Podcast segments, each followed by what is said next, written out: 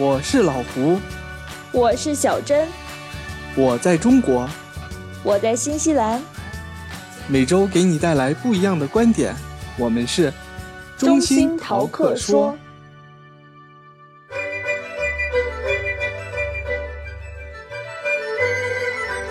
中心淘客说中秋节特别节目，当当当当！感谢大家收听中心淘客说。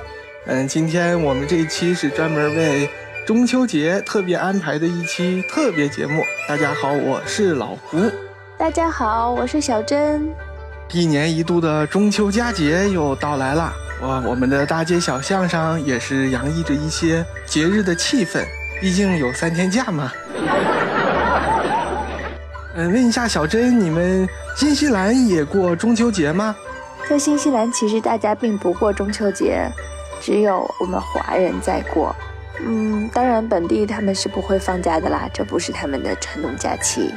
哦，那他们有什么传统假期是可以像这样放假来让大家一块儿庆祝的？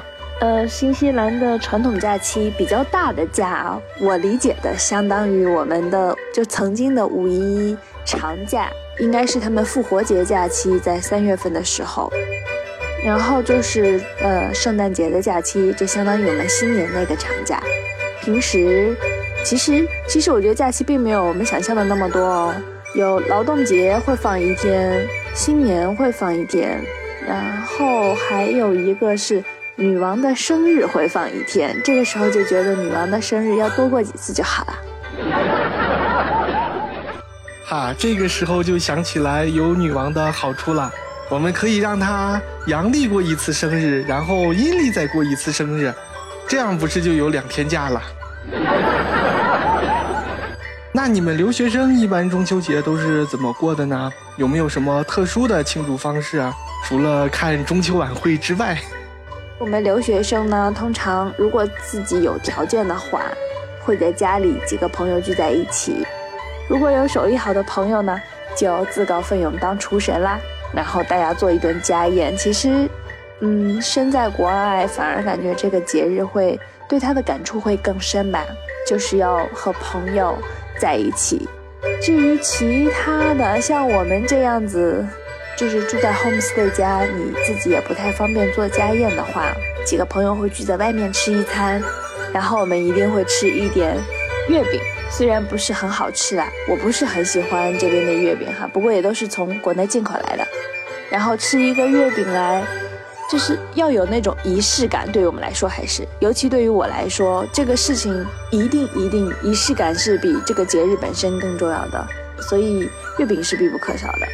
哈哈，这个国内天然是有仪式感的，就不用特意去干什么，你只要看到那个月饼，看到这个圆圆的月亮。就知道中秋到来了。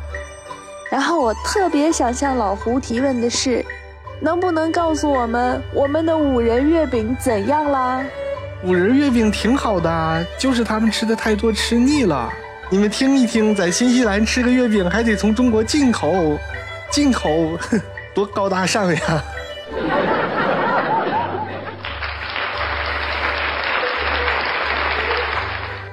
好的，那今天的特别节目就到这里啦！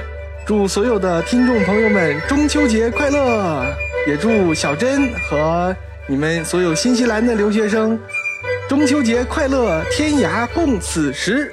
祝大家中秋节快乐！